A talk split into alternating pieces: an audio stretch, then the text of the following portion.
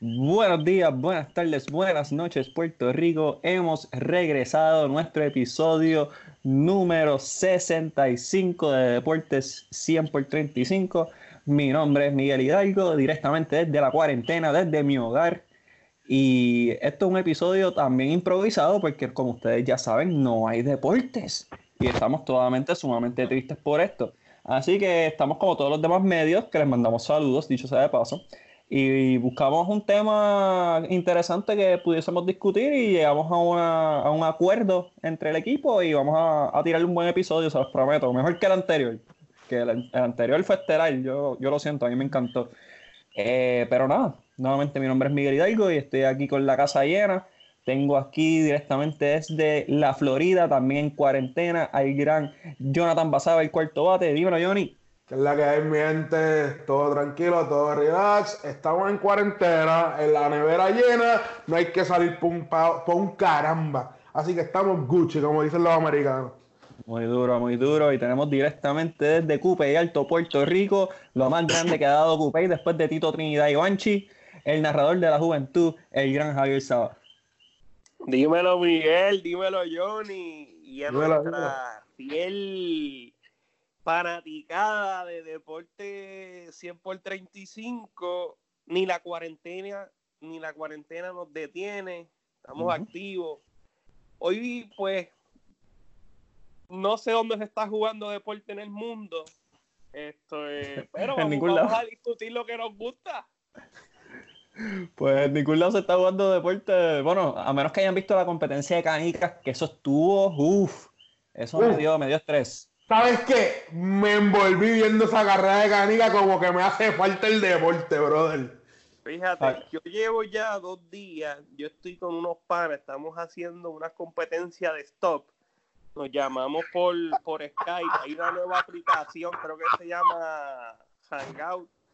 Y ahí pues nos conectamos y, y vamos ¿verdad? Compitiendo, jugando stop. No sé cuánta trampa me han hecho. Yo le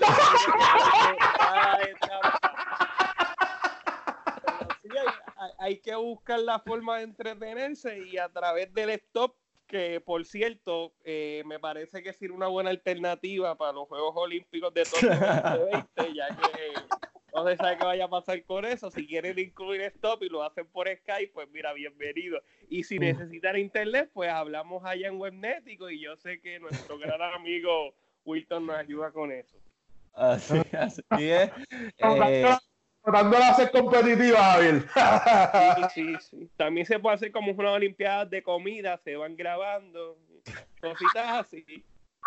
Oye, lo próximo va a ser los trainer games, la gente haciendo las rutinas en las casas, tú sabes, a ver quién le mete más duro a los push-ups, a los pull-ups y a los abdominales. Ya yo me puse el día, llevo cinco días metiéndole.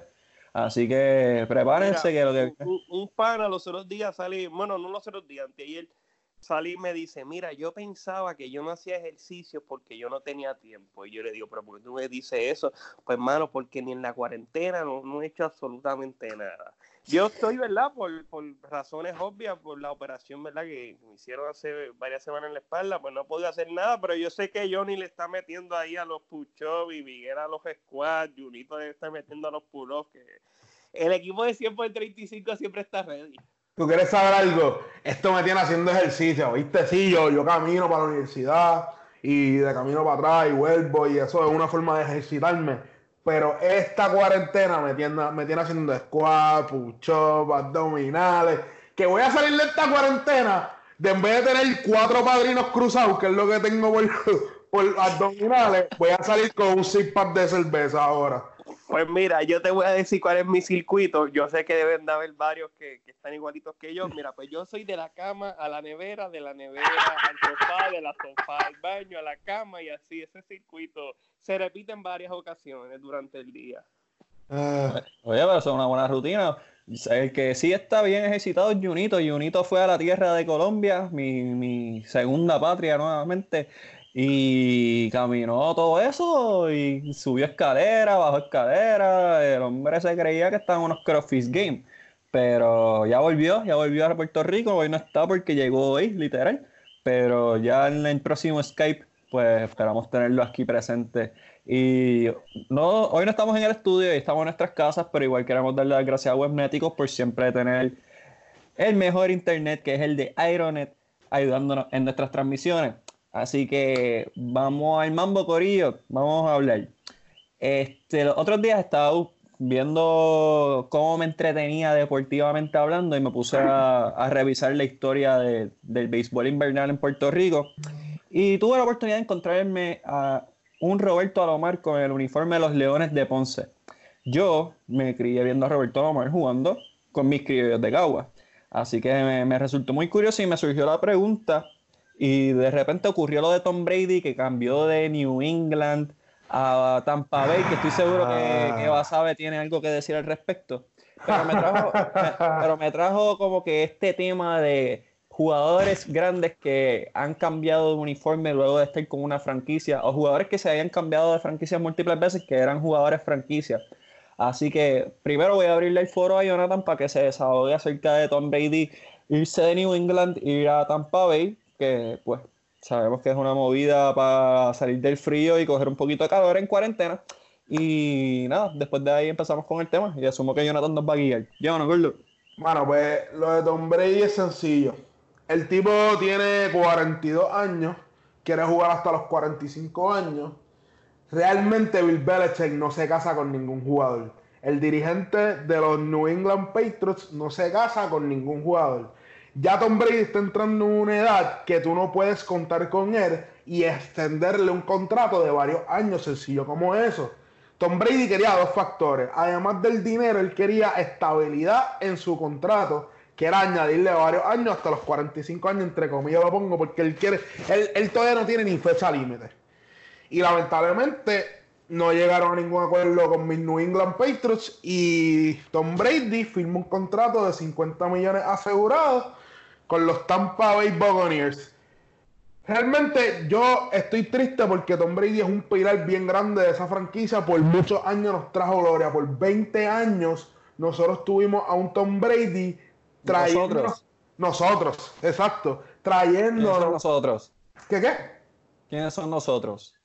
Papi, del Corea de Deportes en el 35, Miguel Hidalgo, tú y. y soy. Soy. Yo no soy fan de Tom Brady. Pero eres fan de Tom Brady. Mira, Miguel. Yo, Tom Brady está ahí en mi lista con, con otra gente que no voy a mencionar, que atletas que no tolero. Pero lleva 20 años trayéndonos gloria a, a, a nosotros los fanáticos de los Patriots yo tengo dos cosas con esto. A mí no me molesta que se haya ido, porque realmente ya estaba demostrando que si no tiene las piezas suficientes no puede prosperar dentro de una ofensiva. Y dos, lo que me entristece es que yo no quisiera ver a Tom Brady, el hombre que yo tengo un pedestal, luciendo mal en otras franquicias, como ha pasado anteriormente con otros jugadores. Igual un mismo ejemplo de fútbol americano, M. Smith, que fue el running back de los Dallas Cowboys, le trajo un montón de gloria y a lo último de su carrera se fue a Arizona a hacer el ridículo. Ellos le estaban pagando demasiado dinero por la productividad que estaba generando Emmitt Smith dentro de Arizona. Y eso es lo que yo no quiero para Tom Brady. Ese, es mi punto. De, para mí, yo estuviese feliz si se hubiese retirado. Pero esto es un negocio y el hacha hoy viene y lo que sea. Yo estoy triste, pero ¿qué se puede hacer? Javier a mí también me está pidiendo una extensión de contrato hasta los 45, todavía estamos en negociación, eh, pero esperamos llegar a un acuerdo multianual casi de múltiples décadas, así que Javier, vamos a empezar el tema contigo. ¿Qué jugadores tú idolatrabas o, o pensabas que era un jugador franquicia y se te hizo raro ver en otro uniforme? Eh, vamos a empezar con béisbol, que es el tema que tú y Johnny dominan.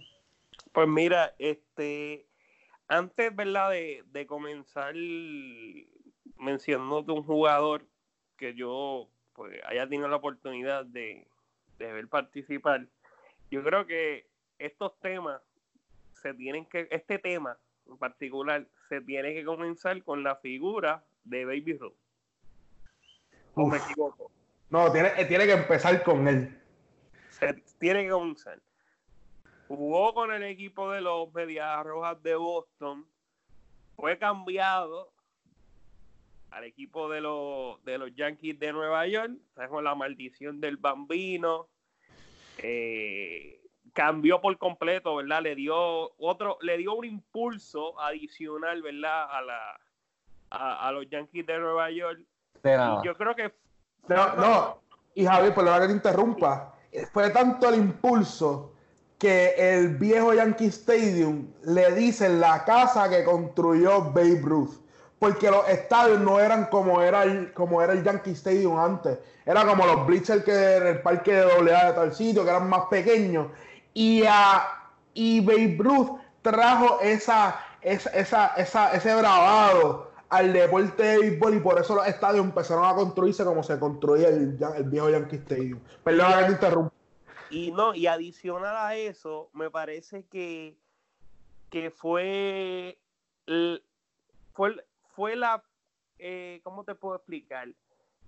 A partir de Beirut, es que, ¿verdad? No sé si comienza con Beirut, pero sí sé que fue la persona que, que lo exponenció la, no sé si esa palabra esté, no sé si sea la correcta, pero esa rivalidad entre Boston y Nueva York.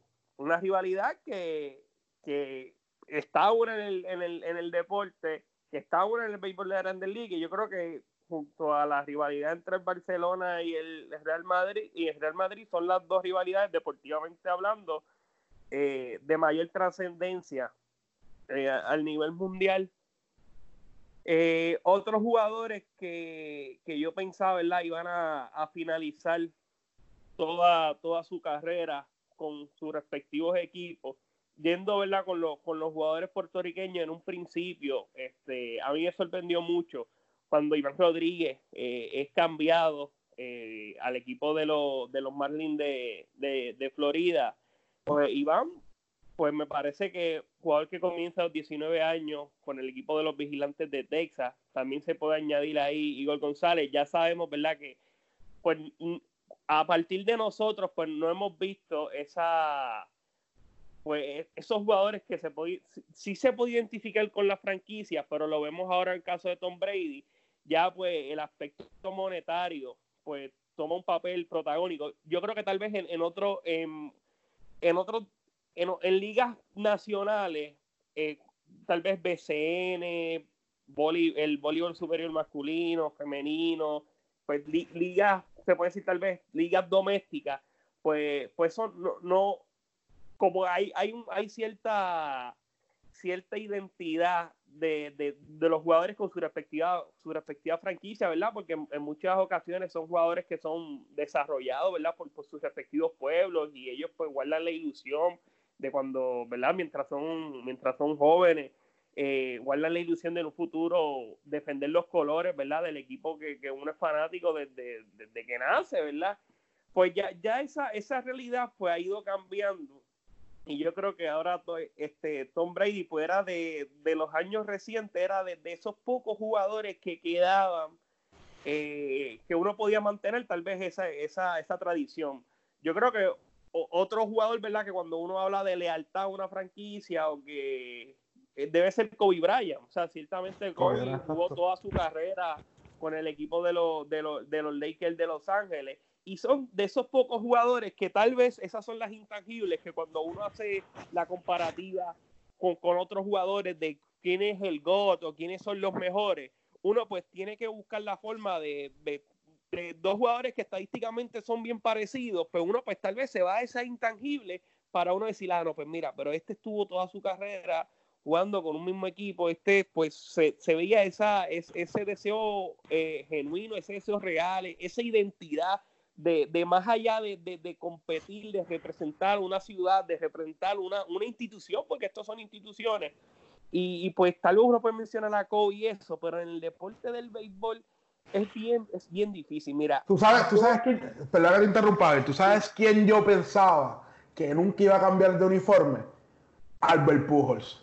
Pues, yo nunca pensaba que él se iba a ir de los Cardenales. E inclusive los Cardenales le ofrecieron a él lo que yo creo que ellos nunca le habían ofrecido a cualquier jugador, inclusive al, mismo Mark Maguire. Mira, yo lo tengo en mi lista y quería, ¿verdad? Eh, hacer este, no sé si llamarlo un pequeño trasfondo o decir la importancia, ¿verdad? De, para mí, desde mi perspectiva, yo creo que, yo, ¿verdad?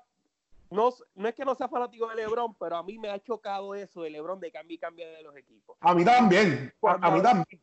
Y cuando hablamos del béisbol, yo creo que hay que, de lo, ¿verdad? Yo tengo, yo acabo de cumplir 26 años hace una semana y pico. Y a mí me chocó tanto cuando Johnny Damon, el caso de Johnny Damon, pues ya había jugado con otros equipos. Pero el caso de Johnny Damon, que fue un jugador emblemático con el equipo de los Medias Rojas de Boston, que en el 2003 se proclama campeón, el 2000, 2004, 2004. 2003, no, 2003 fue Florida, 2004. 2004. 2004 se proclama campeón en una remontada histórica, legendaria, después de estar 3 a 0, o sea, abajo 3 a 0 ante los Yankees de Nueva York, años después es canjeado, no sé si es canjeado o firma. No, firma como agente libre, eso es lo más que duele. Peor todavía, firma como agente libre con el equipo de los Yankees de Nueva York. Un jugador que, que él, él, era él en Boston, o sea, se dejaba el pelo largo, la barba, y en los Yankees que hay unos códigos de sí, de vestimenta, o sea, de todo. O sea, tú no puedes tener un pelito de más en, en, la cara, no puedes ¿Sabes lo más que me molestó de todo eso?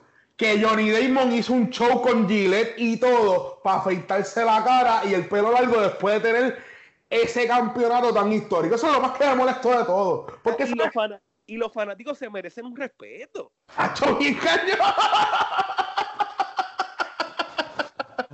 Vas a ver, está como Guatusi. Pero es que, es que Javier está tocando, Javier está tocándome una fibra, una fibra. Bueno, como, como fanático, eh, eh, eh, me dolió ver, ver, un jugador tan importante para mi franquicia, mano. Pero viéndolo desde afuera, yo entiendo que es un negocio. Yo entiendo que estos jugadores necesitan comer. Yo, yo entiendo que estos jugadores están buscando las mejores oportunidades para su familia. Pero yo pienso que a veces estos jugadores no están buscando la oportunidad correcta para ellos crecer en el deporte. Porque hay veces que si te vas a ganar más dinero, para la mujer no va a ser producto. A mí no, a mí no me hizo sentido Robinson Cano yéndose de los Yankees Seattle. A mí nunca me, hizo, nunca me hizo sentido. Le ofrecieron lo mismo con menos años.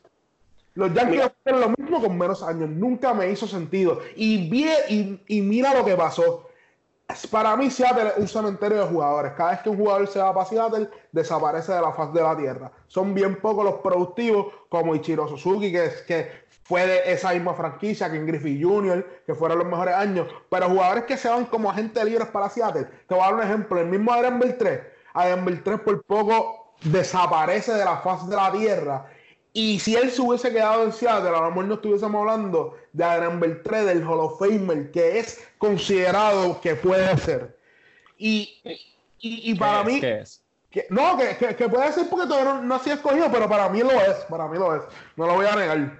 Y ese es el punto que yo digo de estas movidas de, de, de estos deportistas que cambian de equipos y la gente a veces ni lo procesan. A veces la gente lo, borra de su, de, su, de su mente porque no quiere, no quiere tener eso presente y, borrar todo el éxito que ha tenido esa atleta en las franquicias que ellos, que ellos querían. Mira, yo tengo que añadir, ¿verdad? ya tengo a Johnny Damon, otro jugador, ¿verdad? Que, que tal vez era de esperarse porque venía un movimiento de, localidad, o sea, eh, Vladimir Guerrero Vladimir, pues comenzó con el equipo de los Expos de Montreal, tuvo grandes temporadas con los Expos, estuvo casi cerca de hacer 40-40. Eh, Cuando los Expos vienen acá a Puerto Rico, pues Vladimir era la figura, ¿verdad? La figura del equipo de los, de los Expos de Montreal. Había otros jugadores como eh, Javier Vázquez, José eh, Vidro. José Vidro, Hernández, entre otros pero ciertamente el, el, el que más se, se, despegaba, ¿verdad? El que era la, la cara de franquicia lo, lo, era Vladimir. Pasa al equipo de Los Ángeles, o sea, te estás moviendo de Canadá, Montreal, a Los Ángeles. Eh, a mí pues, me, me, chocó bastante porque en ese entonces, pues todos los puertorriqueños, ¿verdad? Pues teníamos, al menos yo, tenía cierta afinidad con el equipo de, eh, de los Expo ya que, ya que pues, habían participado aquí, aquí en Puerto Rico, y él pues decidir filmar con el equipo de Los Ángeles, a mí como que me chocó un poquito. El tercero que tengo en la lista es el más reciente y el año que viene, ¿verdad? Este año es que lo vamos a ver en uniforme diferente, otro, otro uniforme. Y yo te soy sincero, yo jamás nunca en mi vida pensé que él iba a cambiar de equipo. Y estoy hablando de Madison Bongarner. ¿Por qué? Me explico. Quien lleva viendo béisbol, al menos de las últimas dos décadas, no ha visto un lanzador tan dominante en serie mundial como Madison Bumgarner. Cuando las millas cuentan, surge la figura de Madison Bumgarner y lo hizo en tres ocasiones con los gigantes de San Francisco. Las tres veces se proclamaron campeones. Inclusive él siendo el mejor, el mejor iniciador que tenía el equipo de, de San Francisco él, no, no, recuerdo cuál de las tres series mundiales fue, me parece que, que, fue la más reciente. Él fue el que cerró el juego y con, con, pocos días de anticipación había iniciado el juego previo. O sea, yo jamás nunca pensé ver a, a Von Garner en un uniforme diferente y mucho menos en un uniforme de la misma división que el equipo de, de, de, San Francisco como son los Diamondbacks de Arizona.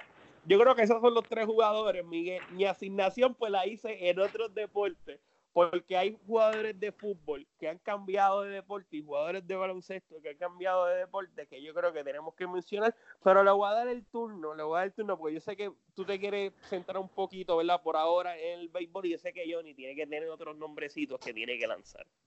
Yo, yo tengo, yo tengo uno y este me toca la fibra que es el más reciente, que es Mookie Betts. Yo nunca pensé que iban a cambiar a Mookie Betts de los, de los Red Sox porque un jugador es el jugador que toda franquicia quisiera draftear y tener dentro de su franquicia para que se retire siendo una, una figura emblemática del equipo. Yo nunca pensé ver a Mookie Betts en un uniforme. Es más, lo veía en Spring Training con otro uniforme y no me cuadraba en la mente. No me, no me computaba, no me computaba en la mente. Punto y se acabó. Ay, me asusté, me asusté. No, no, no, no. Eh, mi, ey, ey, todavía no hay multa, todavía estoy free de multa. No estamos que nos, que nos paren en un bloqueo, no estamos para esa.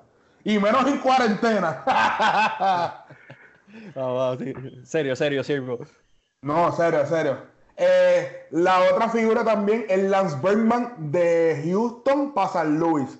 Yo nunca, ya, yo nunca pensé ver a Lance Bergman yéndose de, de Houston a San Luis, que, que, en San Luis fue un jugador productivo, sí lo fue, sí lo fue, pero él era parte de esa cultura ganadora que tuvo Houston en ese, en ese lapso de tiempo, que eran los tribis Billo, eh, Bagwell y, y, y Lance Bergman.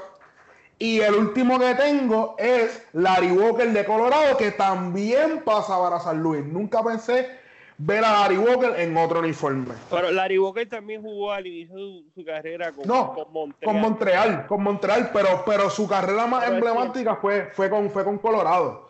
Y yo, y yo puedo estar ahora aquí, como Fran Thomas en, en Oakland. Fran Thomas a lo último de su carrera se fue para Oakland. ¿Tú te acuerdas de eso? Nadie se acuerda de eso. Yo, me- Fran Thomas. y, y- y jugó con jugó con Toronto también. Mira, y ahora verdad que tú es que yo no sé cómo cómo cómo le di skip. Mira, yo tengo que hablar de Ichiro, o sea, Ichiro cuando cambia de equipo, o sea, Ichiro Suzuki, uno piensa en Seattle, al menos yo que verdad eh, veo la- el béisbol desde tal vez finales de los 90, principios de los 2000, Ichiro era Seattle y este año lo estamos viendo con Félix Hernández. O sea, Félix Hernández es Seattle, Seattle, tú piensas en, en- en- en tal vez de los últimos 20 años, el mejor lanzador que ha pasado por las filas de lo- del equipo de, de los marineros de Seattle y tiene que ser el rey Félix, Félix Hernández, que fue eh, en la temporada del 2010 y este año está buscando un espacio en la rotación del equipo de, de los Bravos de Atlanta. Y yo creo que la hace. Y, yo creo que la hace. Y, y, y algo que no dijiste, él lleva desde los 18 años con Seattle. Él es, él es de, los de los pocos jugadores emblemáticos de esa franquicia que viene desde que tiene 16 años cuando firma como agente libre internacional de, de, de Seattle. Y él estuvo todo este tiempo con Seattle, que verlo con otro uniforme es bien chocante. Es raro y son y, hay, y mira y lo que pasa es que hay veces que que mano, hay, hay jugadores que, ¿verdad? Uno, uno pues, o sea, uno se deja llevar, ¿verdad? Por, por los sentimientos y demás, y uno piensa, mira, si te vas a cambiar de equipo, o sea, ya tus mejores años pasaron, ya tú no puedes hacer mucho, pues mira, pues mejor retírate. O sea, uno pensaría eso, pero uno no puede ser injusto también, porque mira, muchos de estos jugadores pues tienen su responsabilidad, o sea, estos son multimillonarios, yo no creo que ellos tengan problemas económicos, pero no bueno. perspectiva que esto también, o sea, este es, este es el trabajo de, de, de, cada uno, lo, ¿verdad? Lo que han hecho durante toda, toda su vida. Y el uno, pues, dejar, dejar de, de, de jugar el béisbol o dejar de hacer tu trabajo, practicar deporte, ¿verdad? Pues un poco, eh, tiende a ser un poco chocante. Y eso me hace recordar el caso de, de, de Bernie Williams. Eh, Bernie llegó un momento que o sea, Bernie estuvo apretado para hacer el equipo de los Yankees. O sea, Bernie, yo creo que le llegaron hasta ofrecer un contrato antes de, ¿verdad? de crecer. Arizona, Arizona le ofreció un contrato, si no me equivoco, creo que fue tres años entre 40 a 50 millones.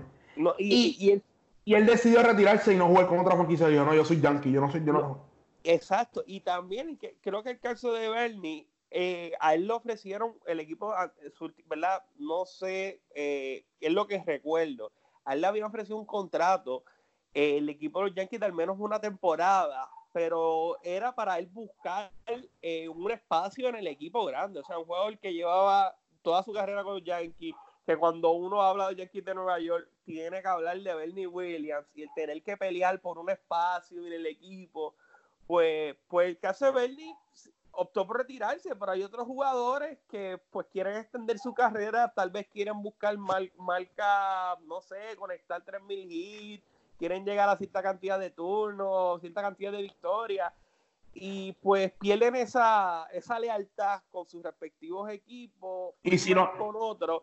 Y yo creo que, mano, esos jugadores que han decidido, mira, no, yo no voy a jugar, yo no, Yankee, como Bernie, yo no voy a hacer ya, posada, yo no voy a ser ya Yankee, mira, pues yo me quito. Yo creo que eso, pues, al final, al final, a pesar de que tal vez pues, le faltaron esos cinco hombrones, esas diez carreras remolcadas, esas cinco victorias, al final, ellos van a guardar un, un espacio importante, ¿verdad? En, la memoria de, todos esos fanáticos del béisbol, de esos cronistas.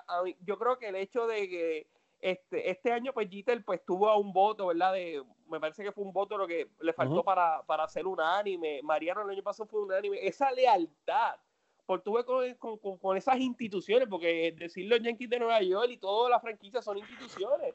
Yo creo que a, a lo largo de eso, el tú mantener esa lealtad, a ver, te a ver, a otro nivel. A ver, tengo una de béisbol y este es local. Bam Bam Ortiz no se ha retirado todavía. Sigue jugando doble A, sigue jugando en la Liga Superior doble A de Puerto Rico. No, sí, Bam Bam, pues uno piensa los años de gloria de los Bravos de Sidra. Los Bravos de Sidra, Bam Bam. Bam Bam, tú me hablabas a mí de Bam Bam. Y yo pienso los Bravos de Sidra. Yo no pienso otro uniforme. Y ya, y ya está. Quieres romper esa marca de, de, de, de oye, empatarla de los más horrores de la Liga Superior Lolea, pero vamos a ver lo que pasa con todo este revolú de, del Corona, si vuelve la Liga, no vuelve la Liga, vamos a ver lo que pasa. Miguel, ya vamos a hablar de los deportes, ¿tú tienes algunos peloteros que quieres mencionar? Me dejaron, me dejaron algunos, fíjate. Pero antes de yo entrar a esos temas, voy a hacer, apunté unos cuantos apuntes, valga la redundancia, de las cosas que han dicho. Eh, Adrián Beltré es un Hall of Famer seguro, uno. Eh, Randy Johnson ha sido el mejor lanzador que han tenido los marineros de Seattle, dos. Y... Bueno, no, ey, ey, calma, calma, calma, calma, calma. Es la realidad. El Félix Hernández, o sea, te lo digo, y mira, no estoy viendo las estadísticas de Randy, las voy a buscar en breve segundo. Pero yo te juro que Félix Hernández en uniforme de Seattle, o sea, es 10 mil veces mejor que Randy Johnson en uniforme de Seattle. Bueno, estuvo muchos años más okay, también. Okay, yo creo, yo creo, okay, yo creo que como no, Félix Hernández estuvo más tiempo en Seattle, yo creo que como no se resuelve rapidito. Yo creo que como que estuvo más tiempo en. Seattle, yo creo que Félix Hernández puso mejores números con el uniforme de Seattle, pero Randy Johnson fue una figura imponente. Randy Johnson ganó un Young con Seattle. Tuvo 130 victorias, 74 derrotas, efectividad de 342. Eh, lanzó por espacio de 1838 entradas, ponchó a 2162 bateadores. Ese es Randy Johnson en uniforme de Seattle. Ahora vamos a buscar a Félix Hernández. Félix Hernández, marca de 169 victorias, 136 derrotas. Los últimos años el equipo de Seattle no ha sido un equipo con... Es más, mientras ha estado Félix Hernández, eh, es más, de hecho, cuánto, cuántas si ha lanzado en postemporada. Yo no recuerdo al equipo de Seattle clasificar la postemporada, pero nada, eso yo lo cotejo enseguida. Estoy buscando aquí las estadísticas. Eh, mira, yo creo que Seattle nunca ha pasado a postemporada estando Félix Hernández. nunca ha pasado. Efectividad 342 y nunca había tenido efectividad. Bueno, en sus, eh, a los 20 años tuvo efectividad por encima de los, de los 4 puntos, 452. Luego de eso, eh, 382 2016. Desde el 2017, 436. Felipe pues, bajó un montón. Efectividad de por vida con Seattle, 342. Ha lanzado 2.729 entradas y ha ponchado 2.500 24 bateadores, ganó un premio John Miguel. Félix Hernández en uniforme marinero.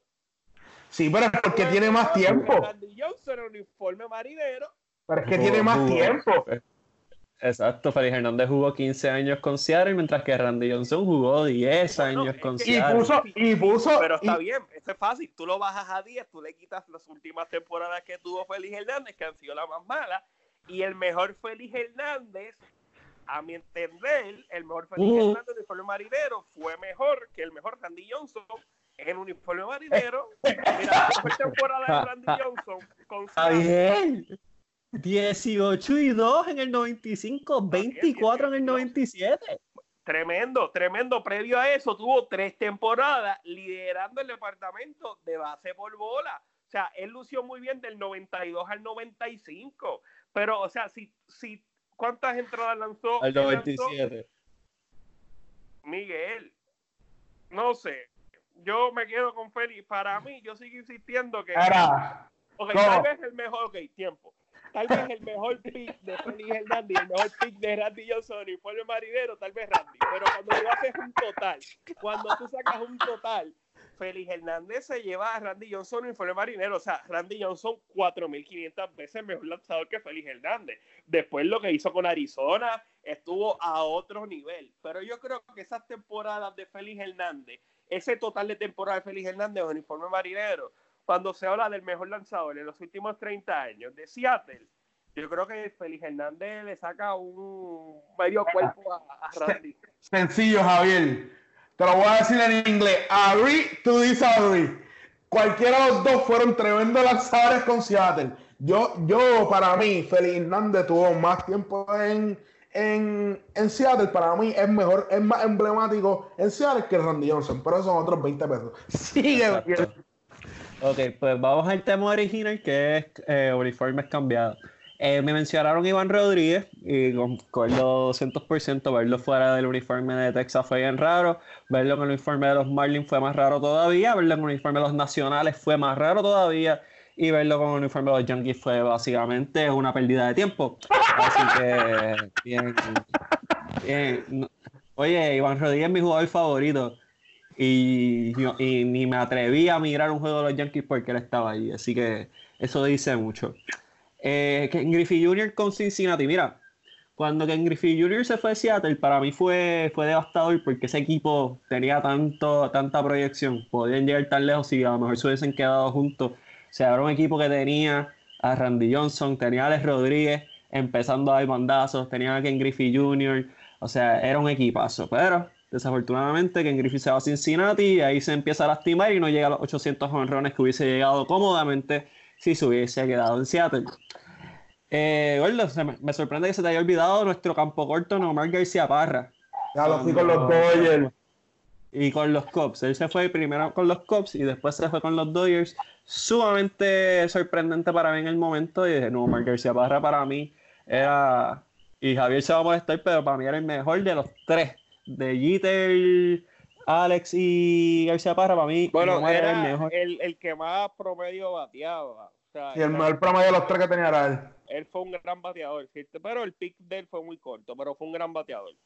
Se lastimó, jugando, se lastimó jugando soccer. Se lastimó jugando soccer. O fútbol para los puritanos del, del deporte. Oye, pero la esposa es Mia Hamm, una de las mejores jugadoras en la historia del soccer o fútbol estadounidense, así que lo hizo por amor, lo hizo por amor y eso vale. Punto es que Nomar García Parra fue ese jugador también que me sorprendió mucho. Eh, de los nuevos, como mencionaron, eh, Paul Goldschmidt, yo lo asociaba mucho con Arizona, ahora está con San Luis, que aparentemente es el refugio de la gente cuando se va de la franquicia. Y me sorprendió mucho también que se fuera de ahí. Básicamente esos son los jugadores que, que más me marcaron dentro del deporte de béisbol. Yo no soy tan conocedor como ustedes, como he dicho en múltiples episodios, pero esos fueron la- los uniformes que a mí me sorprendieron que, que hubo cambio. ¿Queremos brincar a básquet o queremos brincar deporte básquet. local? Yo puedo, arrancar, yo puedo arrancar con el básquet. Adelante. Javier.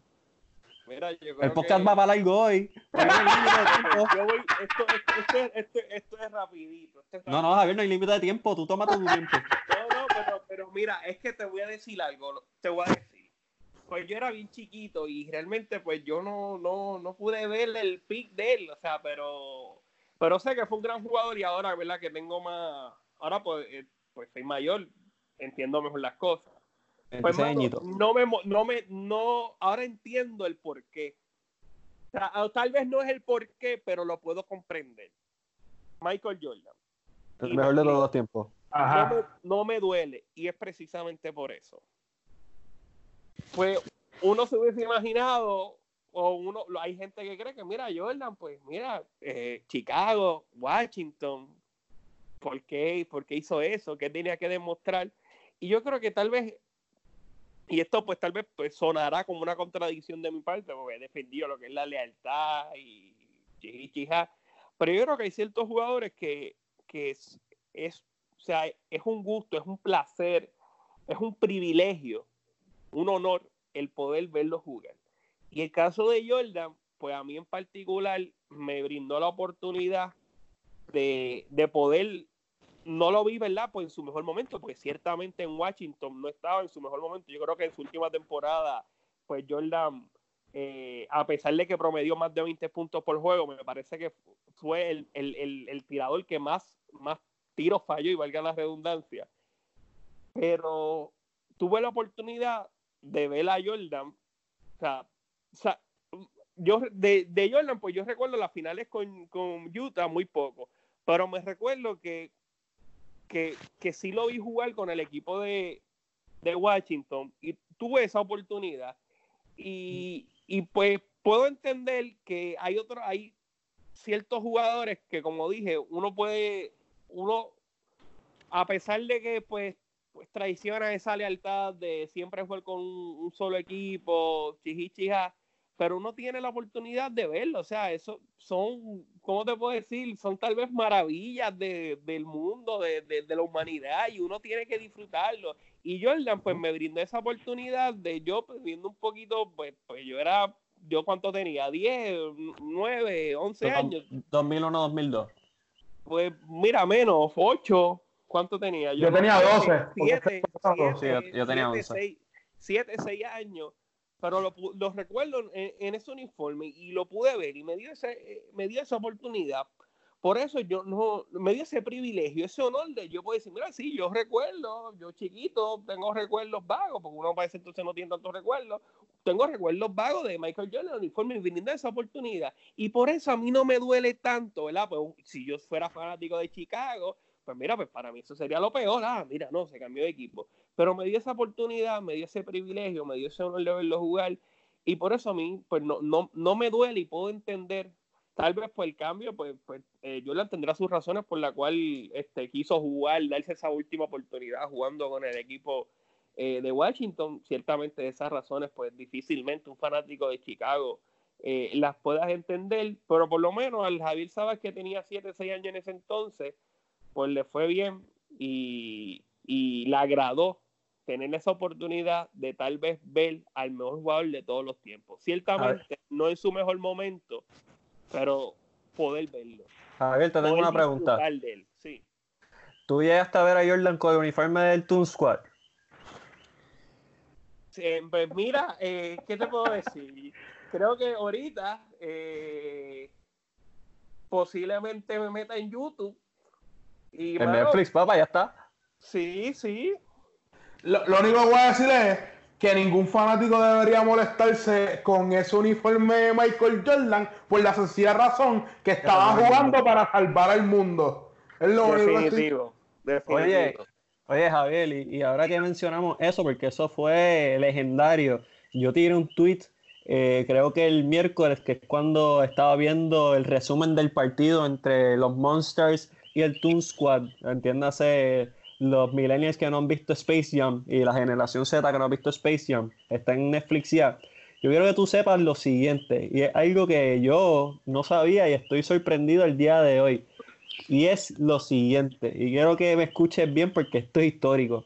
El Toon Squad estuvo perdiendo 66 a 18 en el tercer quarter y Michael Jordan los llevó a una victoria de 78 a 77 con un donqueo de media cancha. Y Imagínate. dicen que no hay clutch. Y Y no, dice es que el- no, y no, tú sabes lo brutal.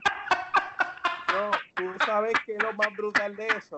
Que no, esa era Space Jam y no eran los cuatro fantásticos. Si tú que eran los cuatro fantásticos, pues el hombre ese flexible, pues yo hubiese entendido que lo hubiese penado de evitar Era, estamos, era, estamos, estamos a necesidad del deporte.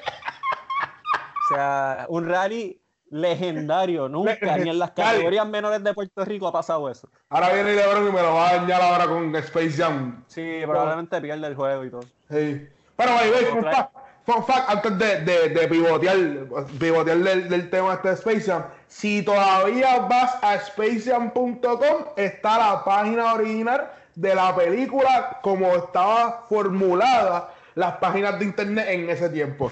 Es lo único que le digo, se van a entretener un rato. Voy para allá, voy para allá. Javier, continúa con tu listado de baloncesto. Disculpa, es que quería dar ese dato curioso para la generación Z, que son fanáticos de nosotros, obviamente, y necesitamos que aprendan. Pues mira, yo tengo que agregar a ese listado eh, a Tony Parker, por razones obvias.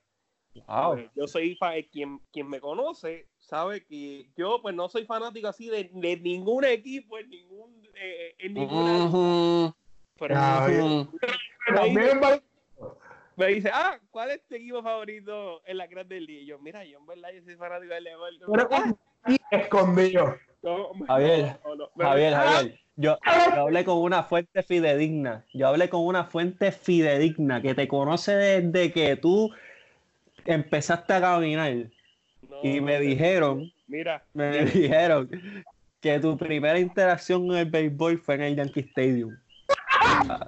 Mira, pudo haber sido, eso pudo haber sido cierto, este, pero mira, mira, me preguntan que cuál es mi equipo favorito de fútbol, y yo, mira, yo no tengo equipo favorito, pero me preguntas el NBA y yo te digo que yo soy fanático de las escuelas de San Antonio, y verdad, pues yo desde chiquito, pues yo vi a esos tres tipos, esos tres jugadores grandes, ninguno nacido en los Estados Unidos, Tony Parker, Manu Ginóbili, Tim Duncan, Tim Duncan, quien sabe, nació en, en Santa, Santa Cruz y las Vírgenes, eh, y las Vírgenes estadounidenses. eh, y pues yo me crié viendo a, es- a- a esa gente conquistar el mejor baloncesto del mundo. Y yo no me imaginaba a Duncan en ningún otro equipo. Gracias a Dios, nunca le dio con irse para otro equipo. Yo creo que en, en años próximos va a terminar siendo el dirigente de, de San Antonio cuando Popovich decida irse a un lado y concentrarse con, el- con el seleccionado nacional de los Estados Unidos. Ginobili, pues se quiso quedar toda su carrera, eh, se va a convertir primer argentino eh, al eh, en ingresar al Salón de la Fama, primer latino también, creo que, ¿verdad? No recuerdo ningún otro latino en el Salón de la Fama de, del baloncesto de la NBA, o sea, como jugador del NBA sabemos, pues es diferente el Salón de la Fama de béisbol, el Salón de la Fama de, de baloncesto. Y el. Eh, y, Tim- y Tony Parker, pero en el caso de Tony Parker, pues yo no sé qué le pasó. Y en sus últimas, sus últimas campañas decidió participar con el equipo de, de los Hornets de Charlotte. Y a mí eso, pues mira, me, me, Te dolió, te dolió. Más que me, me, dolió, todavía es el día que, que no, no lo, o sea, no, no puedo, no, no la sé, no, no, no, no puedo ver los juegos, o sea, no, como que los veo, pero no los entiendo, como que qué, qué está pasando, esto es, esto es una pesadilla, ¿qué pasó aquí? Como que no, pero pasó, pasó y es una realidad y tendré que vivir con esa realidad por el resto de mi vida, no puedo decir que esos tres grandes, esos tres mosqueteros, este, esos tres reyes magos, esos tres, tres grandes espuelas, que nos dieron el campeonato del 2003, campeonato 2005-2007. Eh, Tim Duncan junto a David Robinson conquistaron en la temporada 2000, la del 98-99, 99-2000.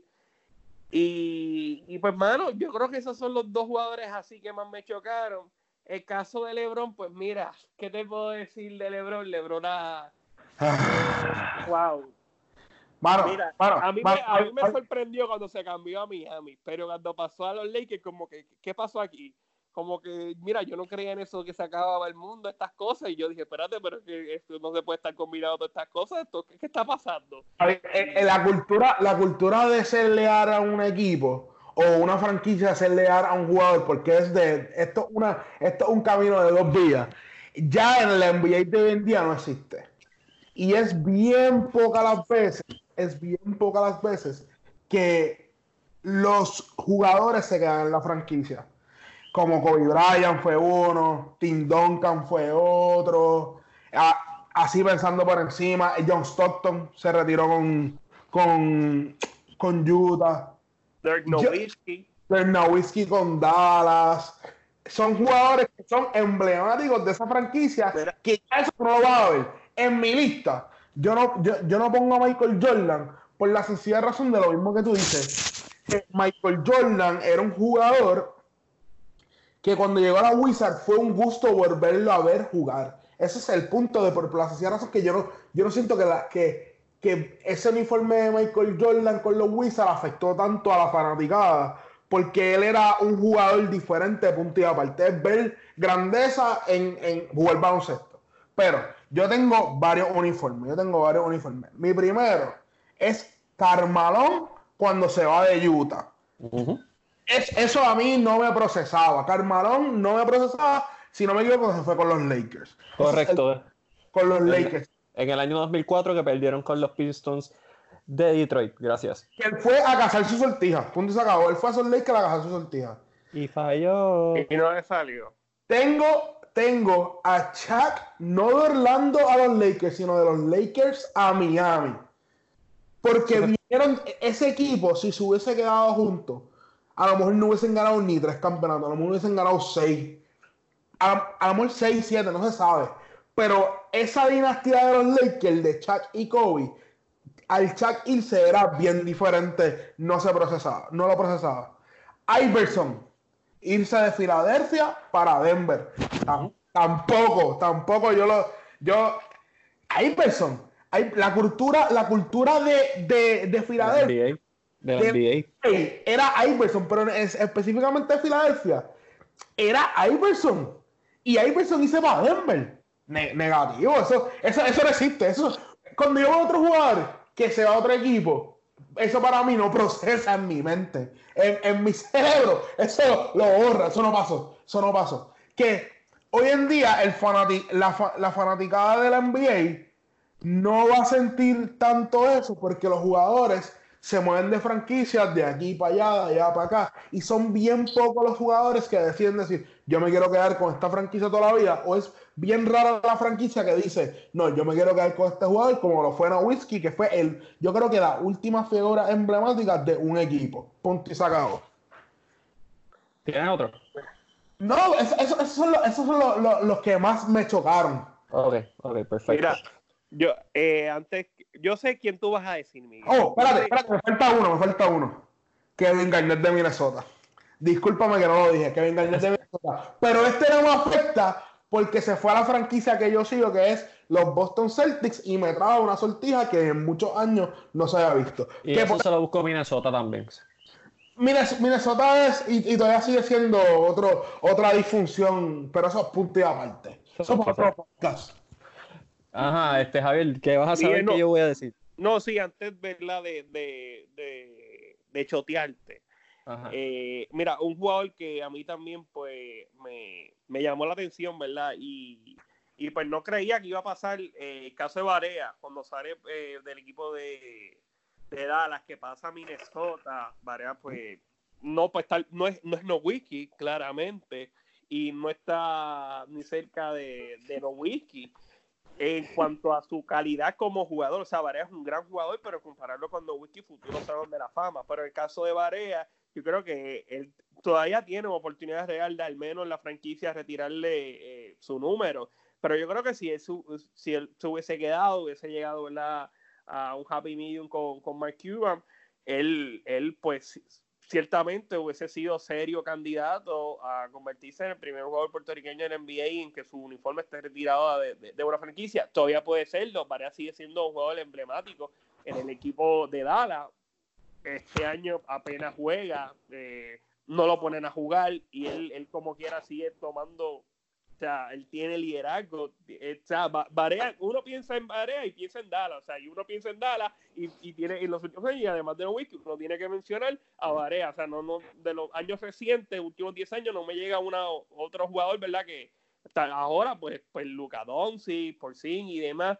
Pero a mí me, me, chocó ese, ese, ese cambio de Barea. Miguel, yo sé que a ti te dolió. No, yo no te voy a decir el nombre. El, ah, el 34. El 34 de Paul Pierce, tienes toda la razón. El 34 de Paul Pierce me dolió mucho cuando fue cambiado a los Brooklyn Nets y después terminó jugando con los Clippers. Eh, así que pegaste una, tienes toda la razón, muy bien. Hiciste tu tarea como se supone. Yo tengo una tuya, Miguel. Acá, ¿ustedes hicieron el libreto? Dale, ¿quién, quién, quién, es, Pippen para Portland. Ah, pero ese yo te lo había dicho. Tienes toda la razón. Cuando Scottie Pippen se fue de Chicago para Portland, pues también me afectó. Aunque entendía también por qué pasaba. Ya no estaba Jordan. O sea, el mejor de todos los tiempos se había retirado. Pues no había razón para quedarse en Chicago. Así que. Así que voy a decir, gente, que ustedes no se imaginan. Porque a mí no me van a madrugar todas. Este. primero que todo, Vince Carter cuando se fue a Toronto para New Jersey eso para mí eh, me, impactó mucho. Les recomiendo que vayan a Netflix en esta cuarentena. Hay un documental que se llama The Carter Effect, que sale hasta Drake, hablando del impacto que tuvo Vince Carter en la economía y en el deporte de Toronto, así que y de Canadá en general. Así que Vince Carter cuando se fue de Toronto, muy impactante. Ah, Penny pues, Hardaway. Ah, no, no. Sí, no, sí, continúa. No, dime, dime, aprovecho. No, no, no, no, sí, sí, sí, no, porque, porque no, no, no. Eh, eh, algo eh, en relación a eso de, de, de Vince Carter, ¿verdad? Que, que una pena, ¿verdad? Que eh, nunca pudo llevarse ese campeonato y que sí es, ¿verdad? Sí, o sea, todavía Vince Carter, a pesar de que cuando uno piensa en la franquicia de, de, de Toronto, uno tiene que pensar, como tú bien dijiste, el impacto económico que tuvo y demás, y que todavía a pesar de tener 43 años, todavía no había ese, ese acercamiento, no tiene una oportunidad de lucir nuevamente el uniforme eh, de Toronto. Vamos a ver, ¿verdad? Si él el año que viene le da con jugar y se le da esa oportunidad de, jugar con Toronto, pero me llama la atención porque muchos de estos grandes jugadores que tuvieron un impacto así este masivo en su, su respectiva ¿verdad? En esas instituciones, pues al final de su carrera, pues ellos quieren, inclusive las mismas franquicias, pues tratan de traerlo. El caso de, de Ichiro, que jugó, se puso nuevamente en el informe eh, decía en el béisbol, y en el caso de Vince Carter, que es dramático porque él tiene cuánto, 43, 44 años, y sigue jugando en NBA y todavía no ha podido regresar a Toronto, pues me llama, me llama un poco la atención. Pero firma, ¿sabes qué? Firma por un peso y se retira en Toronto. Lo dije yo primero. O de gratis, o, que fue un jueguito que lo pongan a jugar, empieza y ya se acaba, pero tiene una despedida y, y hay veces que, ¿verdad? Pues estos grandes jugadores que tuvieron ese impacto, pues se merecen una, una, una despedida a, a, ese nivel. No que, mira, vamos a jugar contra, en contra de Vince Carter, su último juego, no informe de otro equipo,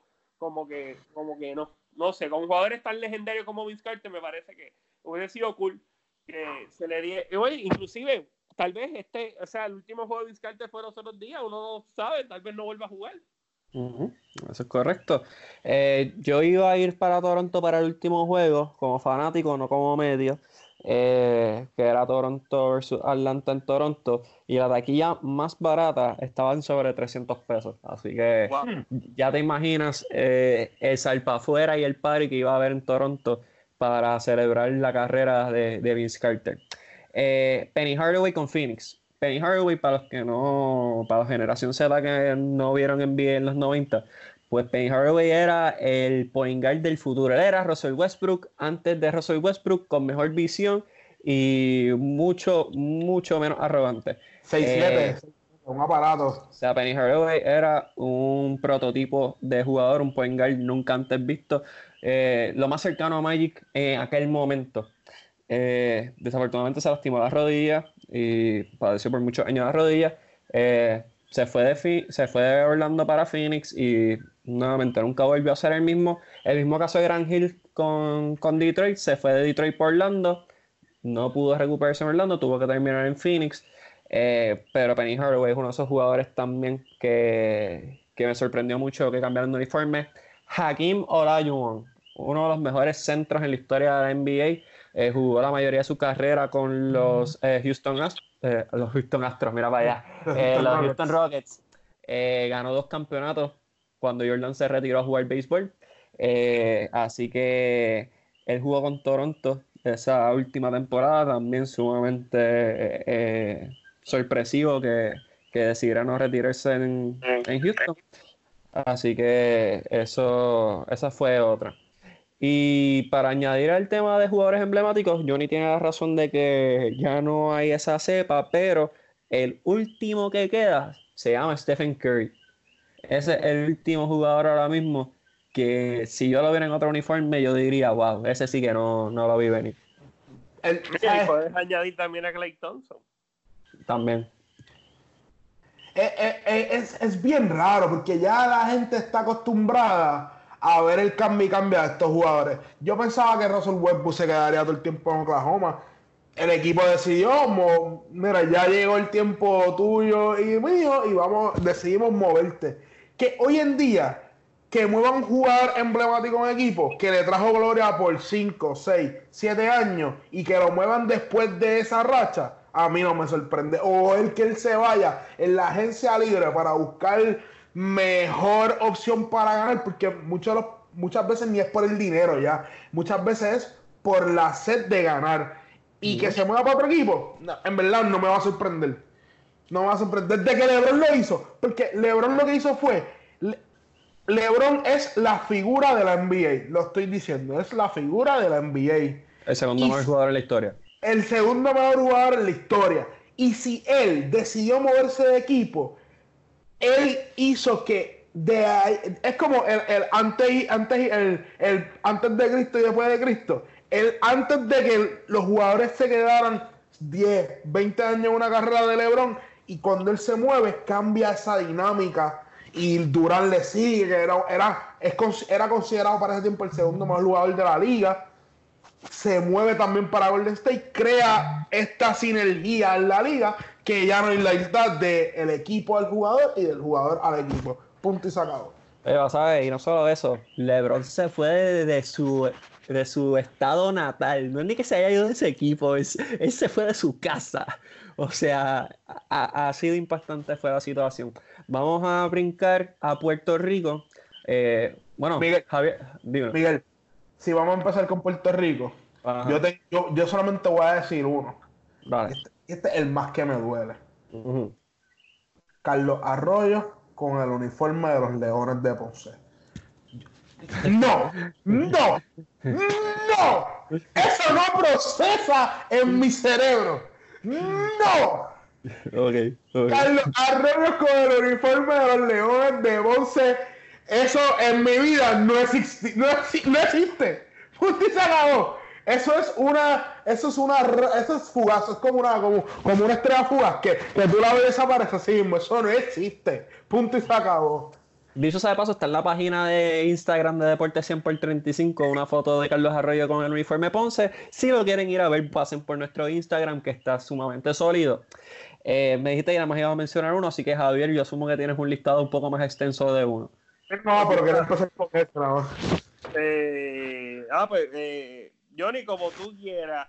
No, no, sigue, sigue, sigue. Ya tenía que empezar el tema porque si no explotaba. Si no explotaba. Mira, yo, yo voy a comenzar eh, con un jugador. Él, él empezó con, con Arecibo. Y mira, yo empezaba ver BCR, pues mi papá estaba con el equipo de, de Guaynabo, con los Mets, y él me llevaba a la cancha y eso. Y desde yo chiquito, mano, ese era mi jugador favorito. Estoy hablando de Richie Dalmau. Y yo era anti Santurce. Yo siempre he sido anti Santurce en cualquier deporte. Juega Santurce, ya yo soy fanático del otro equipo, ese automático. Eh, gente, por favor. No, no me ha gustado, no, soy, mira, yo creo que también, como mi papá era fanático de Santurce, pues yo siempre le llevaba la contraria a mi papá, y pues yo era fanático de San Juan en el béisbol y el baloncesto, pues era fanático, él fanático, fíjate, él no era fanático de Santurce, pero nada, la cosa era que yo no era fanático de Santurce.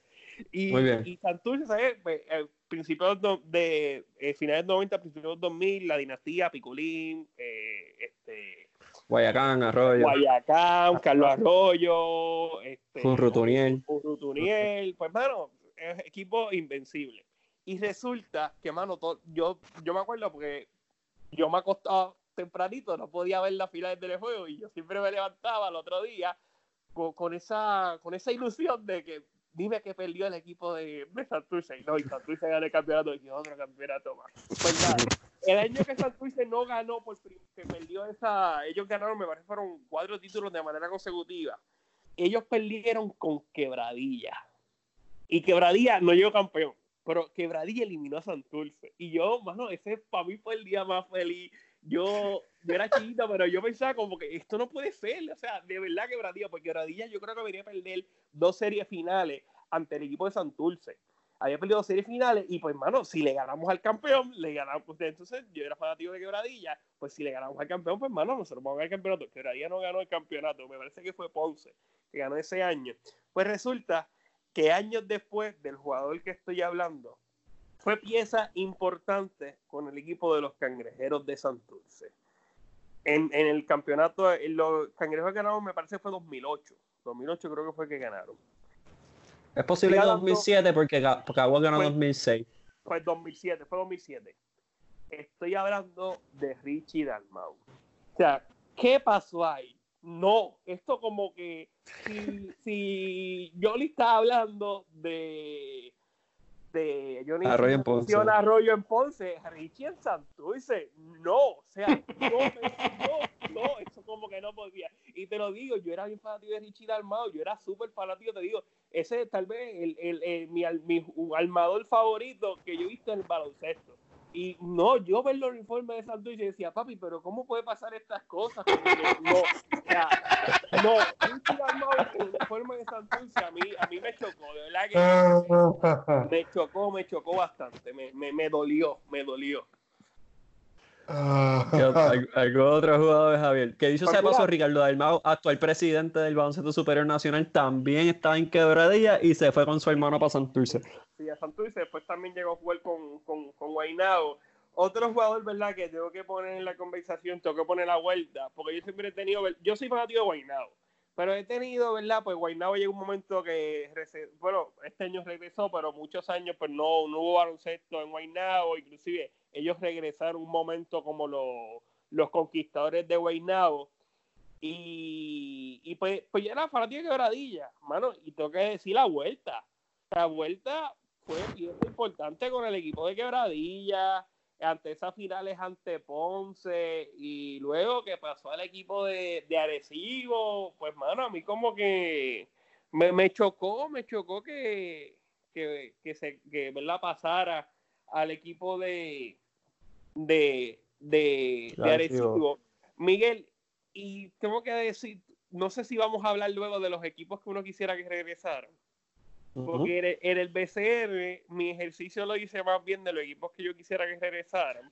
Así que voy a limitar mi, mis dos jugadores así que chocantes, porque verdad que el de Richie, yo creo que como ese no, no hay ninguno. Y otro jugador que tengo que poner, sí, ahora que recuerdo, pues este fue por razones obvias. O sea, esto fue por razones obvias, porque eh, no, no, no sé, fue, es más, déjame contestar. Yo creo que él lo cambiaron a mitad de temporada en el 2000, pero no estoy seguro. Pero luego es Ale Falcón.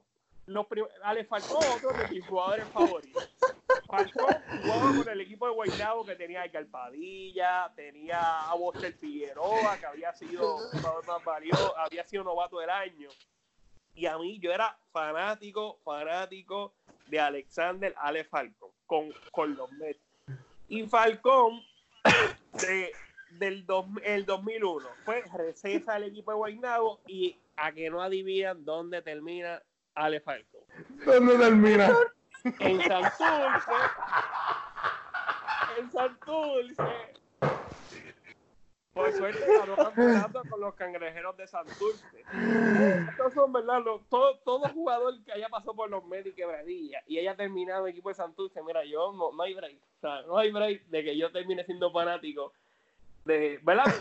De Santurce no hay break. Puedes poner, mira, puedes poner a Richie en la 1, a Podaca en la 2, a Falcón en la 3, puedes poner a Dani, y yo no sé, no, no hay forma que yo sea fanático de Santurce. Ay. Eh, sí dos veces, pero no es porque estoy contagiado, sino porque me dio mucha risa la contestación de Javier. Este. Jonathan, dime. dime. Ah, eh, Villanueva en el béisbol invernal de Cagua los Senadores. Oh, Porky, sí. Porky, para mí ese era uno de mis jugadores favoritos. A, pesar de que yo sea cangrejero, fanático de cangrejeros, pues en verdad, Porky irse de Cagua, que era una figura emblemática de Cagua, para los senadores no procesa, como yo le digo. Y, wow, yo, yo, yo no tengo tantos jugadores boricuas porque como es el ambiente del deporte de Puerto Rico, que es tan pequeño y tan nicho, y estos jugadores tienen Sí, no tienen la, bien poca, exacto, bien poco espacio para poder moverse o crecer en otros equipos que son tan, es tan pequeño el núcleo que, que, para mí no es tan chocante que un equipo que, que, un jugador se vaya para otro equipo, que solamente el más que me chocó fue Arroyo con, con los, yo, yo no proceso los Leones de Ponce, el uniforme con los Leones de Ponce. Es como el refuerzo que ellos tenían, los Leones de Ponce, que se fue también. Que. Ay. Refuerzo de Ponce. que ya no es refuerzo, que ya es de baloncesto super, el que ya es local. Eh, Ponce. Eh, ¿Víctor Lee? No, no, que, que, jugó con la selección nacional. Que es uh... de Ponce. Que lo suspendieron ahora que estaba en Aguada. John Holland. John Holland, John Holland en, John Holland en Aguada. Yo, para mí John Holland no se iba a ir a Ponce y ahora está en Aguada. Pero John Holland nunca jugó en Ponce, que yo recuerdo. ¿Fue John Holland? no, John Holland no. No, porque John Holland nunca había jugado en el BCN antes. Fue, fue, fue John, sí, John Holland jugó en Ponce. Yo, yo voy a preguntarle a mis fuentes. No, Johnny, yo creo que no, no, no, John Holland, tú, yo creo que tú estás hablando de Mike Rosario que jugó con Ponce, jugó con Quebradí y jugó con Santurce. También. También. También. Yo eh, realmente yo no tengo tantos jugadores. Pues volviendo al tema, yo, yo no tengo tantos jugadores que me afectaron. Más, más me afecta la franquicia, que hablamos de eso más tarde. Pues yo sí, yo tengo, yo tengo unas cuantas jugadores y jugadoras que, que me gustaría mencionar eh, como ustedes saben, pues yo soy entusiasta de la Liga Voleibol Superior Femenino. Eh, entre los nombres que voy a mencionar hay muchas leyendas. Yesabel del Valle, líder en bloqueos en la historia del, voleibol superior, jugó con las criadas de Caguas durante esa primera dinastía y después se fue a las orientales de Humacao. ¡Wow! ¡Qué fuerte para la fanática de Caguas! Pero luego de pasar por Ponce, y, Mayagüez regresó a Caguas y está ganando campeonatos nuevamente, como se supone, Isabel del Valle, la muralla del Turabo. Eh, este año jugando con las Amazonas de Trujillo, que están luciendo muy bien, pero Auri Cruz es tu abaja. Auri Cruz es la representación física del voleibol, no solo puente puertorriqueño, pero especialmente el voleibol de tu abaja, desarrollada allí. Este, ganó campeonato allí, ganó MVP allí, o sea, Ori Cruz eh, yo siempre la vi con uniforme de baja, ¿verdad? Con uniforme de Trujillo, eh, me, me, es raro. Yanira Santiago, el látigo del Turabo, también con las criollas de Caguas, parte de esa primera dinastía, terminó con las vaqueras de Bayamón. De tantos equipos que habían en Puerto Rico, tenía que terminar en Bayamón. Eh, Yarlin Santiago ganó campeonatos con las Gigantes de Carolina, terminó en Caguas. ¿Cómo? No sé todavía, pero llegó a unas cuantas finales con Caguas. Desafortunadamente nunca pudo volver a repetir la fórmula que tuvo en Carolina. Pero Yarlin Santiago también con las Gigantes de Carolina. Y vas a ver, te tengo la, la, que va a romper el podcast ahora mismo. Que, ni que nadie se le ocurrió. Y, y eh, Javier no va a saber de esto, así que tú sí, tú sí y otros fanáticos también. ¿Estás listo? Vamos allá. Cuando Ricky Banderas brincó el Consejo Mundial de Lucha Libre, esa fue la traición más grande que yo he visto en la historia de, del deporte. O sea, eh, eh, fue bochornoso. Ya estamos en versiones honoríficas. Bochornoso. Ver a Ricky Banderas en el WWC, en verdad. Eh, me acordaba. El, el, tema de este podcast no procesa. Una, falta de respeto a los fanáticos de la lucha libre, pero eso es otro tema, quería solamente mencionarlo. Eh, ¿Algún otro jugador que les pase por la mente que quieran mencionar antes de brincar al próximo tema? Menciones honoríficas de otro deporte del fútbol americano. Brett Favre de los Packers se va a los Vikings y son rivales, como decir Agua y Vinagre, como decir los Yankees y Boston. Eh, la otra figura fue Peyton Manning de los Indianapolis Colts. Se va para los Broncos, para los Denver Broncos que gana su segunda sortija en el Super Bowl. Eh, M. Smith, que lo mencioné, de los Dallas Cowboys, se va para Arizona.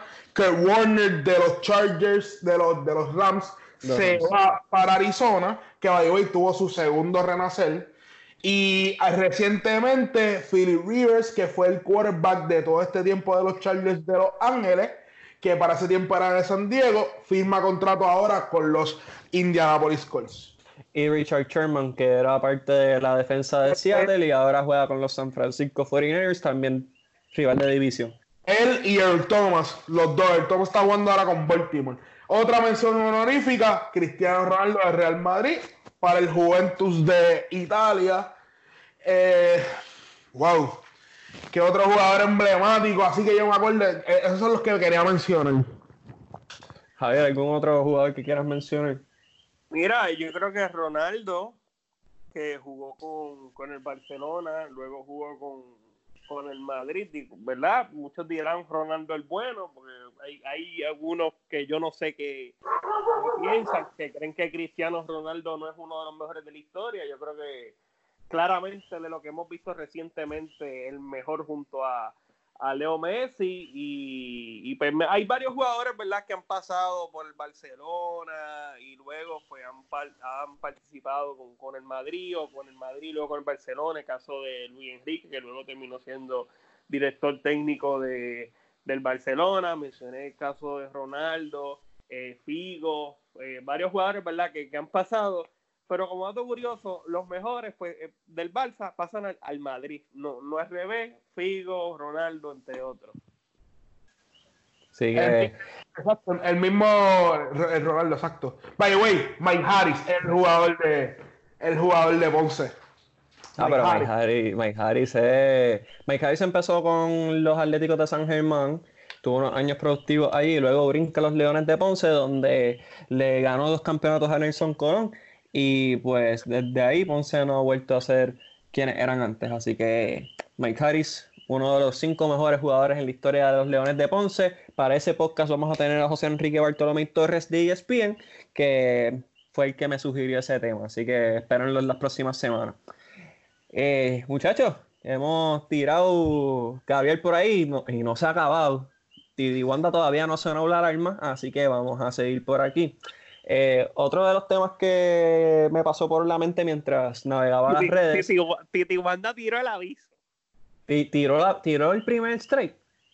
Sí, tiró, tiró el primer aviso, pero no, no estamos en cuarentena. Ah, pues estamos dentro de nuestras casas. La cuarentena no aplica a los a los a los cibernéticos. Skype y eh, los FaceTime y todas esas cosas.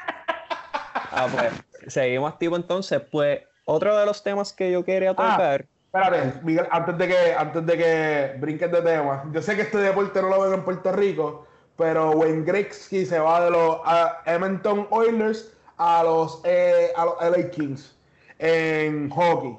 Esa es otra. Él es como el Michael Jordan de hockey, es lo único que voy a decir. Sí, mala mía. Se me había olvidado decir eso. No, si es por eso Raymond Burke empezó con los Boston Bruins y después brincó a los Colorado Avalanche. Vieron que aquí sabemos de todo un poco, gente. David, estamos, estamos a otro nivel. Así que paren de escuchar allá. Allá no los, no los educan, acá sí. No, no les digo Deporte 100 por 35 e impacto deportivo en Radio Paja. Así que no, no hay más nada que buscar, Corillo. Eh, pero volviendo al tema, eh, franquicias que deberían tal vez no regresar, pero que nos gustaría volver a ver en los deportes. No son muchos los equipos que, que, han parado de existir, por lo menos en Estados Unidos, en Puerto Rico, pues todos los años alguien desaparece para volver el año después, así que eso es normal. Pero vamos a hablar de esas franquicias, unas cuantas franquicias. Vamos a empezar con béisbol, que fue lo que hicimos en el tema anterior. Eh, los Montreal los eh, un equipo en Brooklyn ¿Cómo? yo todavía no entiendo cómo es posible que en Nueva York no haya un equipo en Brooklyn, que es una ciudad tan emblemática para el béisbol de los Estados Unidos. Para mí, un equipo en Brooklyn tiene que volver, que sean los Dodgers, que sea, no sé, los Brooklyn, yo no sé, pero un equipo en béisbol es de, en Brooklyn. Pero en béisbol los Montreal Expos. Eh, yo me acuerdo que mi equipo de 7 y 8 eran los Expos, y a mí me gustaban los Expos en esa edad por esa sencilla razón. Ha llovido. ¿Qué qué? Ha llovido. Oh, sí, ha llovido. Ha llovido. Eh, Javier, ¿algún equipo que quieras mencionar?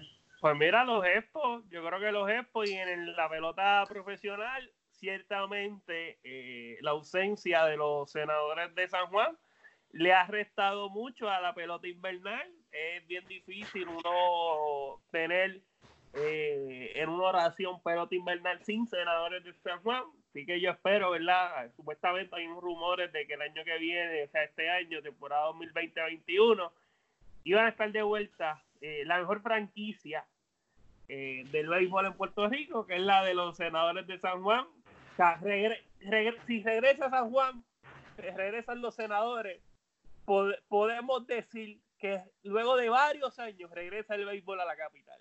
Lo, o sea, si, si, estamos hablando de la liga invernal, Ponce, Ponce es también una, una franquicia emblemática que no tiene equipo. Los vaqueros, los vaqueros de los vaqueros de Bayamón. Y si, si se puede mover una franquicia para el centro de la isla, yo sería feliz. Punto y sacado. No es, lo mismo, no es lo mismo una representación de un barrio, una representación de un pueblo, de una ciudad, los senadores. Santurce no. Lo, si no es Cupey, si no es es San Juan. Puede haber San Juan, Hoy, no. Hoy Javier, se nota que Javier le hace falta calle, porque todo el podcast me ha tocado la fibra. Desde, desde diciendo que los, que los cangrejeros de Santurce en baloncesto hasta ahora. Por, Javier, por favor, déjate, como dice Wisin, déjate llevar por el Kiki Lesnar y siente, siente y siente, repito, el poder de las franquicias de Santurce. Ah, sí. Eh, para los que no hayan entendido la referencia, porque no sé, eh, pueden buscar el disco de La Misión 4. Hay un tema de, de y Yandel, es el tercer tema del disco 1. Que se, no, no voy a decir el nombre del título, simplemente búsquenlo, confíen en lo que se lo estoy diciendo tal y como es y van a entender la referencia. Eh, Javier, una cosa, cuando se habla de béisbol se habla de los criollos de Cagua, eso es lo primero que te voy a decir. Bien. Eh, los Lobos de Arecibo creo que es una franquicia que debería regresar también. Bueno, eh, primero hay que ponerle un parque nuevo. Claro, oye, pero si, es por eso, el Juan Ramón Lubriel hay que, demolerlo y volverlo a construir. O sea, tampoco podemos esperar que los vaqueros hagan un regreso con el parque que tienen. Pero sí, eh, los Lobos de Arecibo, los Leones de Ponce, yo creo que los Leones en realidad sí hacen falta en el béisbol. Eh, ir al, al, Paquito Montaner fuera de la justa, que tengan esa, ese espacio sería, sería sumamente chévere. Y la idea de, de Basabe de que haya un equipo en el centro de la isla está cool. Hay que ver si apoyan como lo hacen con la, con la AA. Pero me parece súper bien. Eh, concuerdo que los Expos deberían regresar. En realidad, yo no era tan seguidor del béisbol para saber si Montreal era un buen mercado de béisbol, pero Toronto y el área de Canadá es una meca de diversidad, así que no me sorprendería en lo absoluto que sean eh, positivos. E inclusive, perdón que te interrumpe, es que creo que el año pasado llevaron un juego de sprint training de los Toronto Blue Jays a jugar en el antiguo parque de los Montreal Expos y se llenó el parque. So, la set, la set, la set del béisbol en Montreal existe. De que una franquicia se mueva para allá, los rumores siempre ha sido que Tampa Bay se quiere ir para. Eh, los Reyes se quieren ir para Montreal, pero son rumores nada más. Bueno, solo para irse de la división este de la Liga Americana, yo lo haría. Pero yo no sé, yo no sé si ellos, si, si ellos se moverían, yo no sé cómo cuadraría eso, porque ahora mismo la liga está 15 y 15, que está perfecto para jugar Interliga, no concuerda con, con, los, con los schedules, pero eh, eh, la liga sabrá cómo manejar eso. Bueno, pero pueden mover a los Mets a Brooklyn y pues tenemos ahí, pero no va a pasar obviamente porque Nueva York tiene un nuevo estadio, el City Field, así que eso no, va a ocurrir, pero es bueno pensar en eso. En NBA, ¿quién quisieran volver a ver? Eh, NBA, mira, yo con San Antonio, realmente no tengo así ningún equipo que Quisiera, es que mira, ¿cuál es el equipo? Bueno, eh... Espera, los Sonic. Eh, los Sonic, sí. Ah, Vancouver tuvo un equipo, Vancouver tuvo un equipo que se movió, que eran los, Grizzlies. Exacto. Bueno, eh, San Luis no tiene equipo. San Luis tuvo equipo en NBA, pero no tuvo equipo, no tuvo equipo de, de NBA. Y San Luis es una meca del baloncesto, tienen a dos de los mejores jugadores jóvenes en Bradley Bill y Jason Tatum, así que San Luis sería un buen, mercado también para el baloncesto. Que by way, el narrador famoso John eh, Bob Casta empezó, a empezó su carrera narrando juegos de ese equipo de San Luis. Fun fact. Estamos, estamos, se, nota, que estamos a hacer de deporte que nos ponemos a investigar de todo. De eh, todo, tenemos todo un poco. Realmente esas son las dos franquicias. Yo creo que una en San Luis y en Seattle serían dos. Y Seattle más todavía, porque la gente de Seattle aclama que esa franquicia vuelve otra vez. Una franquicia que vio a Gary Payton y a Sean Kemp. Dos jugadores, dos jugadores pro Blazers de la liga. para mí Seattle es una de las más importantes que debería regresar para, para, para la NBA. Y Seattle también es un área sumamente eh, caliente eh, en baloncesto, Jamal Crawford, Isaiah Thomas Jr., eh, si no me equivoco, Damian Lillard, también de esa cepa, o sea, es, un área sumamente importante en el baloncesto estadounidense. Y, y, cuando Oklahoma se mueve para de Seattle a Oklahoma, la ciudad se queda con los derechos de los colores y el nombre de los Seattle Sonics y ya mismo, si no me equivoco, se vence eh, la, la, ley de Mordaza, o como se llama, como le vamos a decir la ley de Mordaza, que todos esos, esos, eh, todos esos derechos. derechos, todos esos all se va a acabar y va a pasar para Oklahoma. todos los premios que ganaron sus jugadores, todo eso todavía se queda en Seattle, pero ya mismo se caduca ese, ese contrato que tuvieron cuando se, se movieron de Seattle a Oklahoma. Y del baloncesto superior nacional, ¿qué franquicias quisieran ver? Ya yo sé. Los cangrejeros. Punto y se acabó. Y no los quiero en Trujillo, aunque Trujillo Alto sea mi ciudad. Yo la amo. Los quiero en el Roberto Clemente. Punto y se acabó. Mira, a mí, me gustaría, a mí me gustaría ver de vuelta a los gigantes de Carolina. También. Ok, ok. Y a mí me gustaría ver a los criollos de Caguas, pero ya el mítico Héctor Soda Besares no existe. Así que, que no hay prisa. Y a los toros de Calle, porque como enseñamos en la serie del Caribe, los toros están adelante. Así que los toros de Calle me gustaría también que regresaran al, al baloncesto superior nacional. Los toros fueron los que ganaron. Los, toros fueron los que ganaron la serie. Sí, los toros del este y, los venados casi ganan en, México. O sea, estamos diciendo, sabemos de todo un poco. Así que, eh, y para culminar, pues de voleibol, me gustaría que regresaran las Girls de Guayanilla. eh, para los que no sepan, Deborah Seilhammer, estelar libero de la selección nacional, líder en defensa de la Liga Voleibol Superior Femenino, debutó y ganó novata del año como esquina en las Bolivers de Guayanilla y también fueron el equipo que trajo a la mejor anotadora en la historia de la Liga Voleibol Superior Femenino, Saray Álvarez, las Bolivers de Guayanilla. Y me gustaría que las radiólogas de Arecibo tuvieran una nueva oportunidad. Cuando se habla de dinastías en el voleibol superior femenino, se piensan en las Pinquín de Corozal, y lógicamente es el equipo que más campeonatos tiene en su historia. Las Criollas de Caguas, que es la nueva dinastía en los últimos 30 años. Y las radiólogas de Arecibo ganaron cuatro campeonatos en Ristra desde el 85 hasta el 88. Fun fact para que sepan también. Así que me gustaría ver esas dos franquicias. Eh, pero wow, oye, este podcast siento que duró como hora y media. Yo tengo que. eh, yo- yo tengo Quedó, que- quedó, quedó, quedó, quedó. No, yo tengo que decir algo. eh, no sé si estamos terminando porque esto es cuarentena mode. No hay contenido y estamos haciendo esto para ustedes, gente, para que se entretenga. Pero yo tengo que decir esto. Hoy estamos de fiesta. Hoy cumple el presidente de Vuelta 100 por 35, Miguel Hidalgo. Miguel, yo siempre he dicho que tú no estás cumpliendo 30 años, tú estás cumpliendo 65, porque a pesar de que usted tenga facciones de un hombre joven, usted es un viejito de corazón. Lo queremos con mucho amor y cariño y muchas felicidades. Muchas gracias, caballero. Este, cumplo 67 años, para los que no sepan, pero según el certificado de nacimiento dicen que llegué al tercer piso. Eh, nada, estamos aquí en cuarentena, no podemos ir eh, y tirarnos un zafaera en la calle Loiza, pero eh, eventualmente cuando haya salud, que es lo importante, eh, pues pondremos y tiraremos el party, quién sabe si el segundo party de Navidad, eh, que el primero fue un éxito, no sabemos.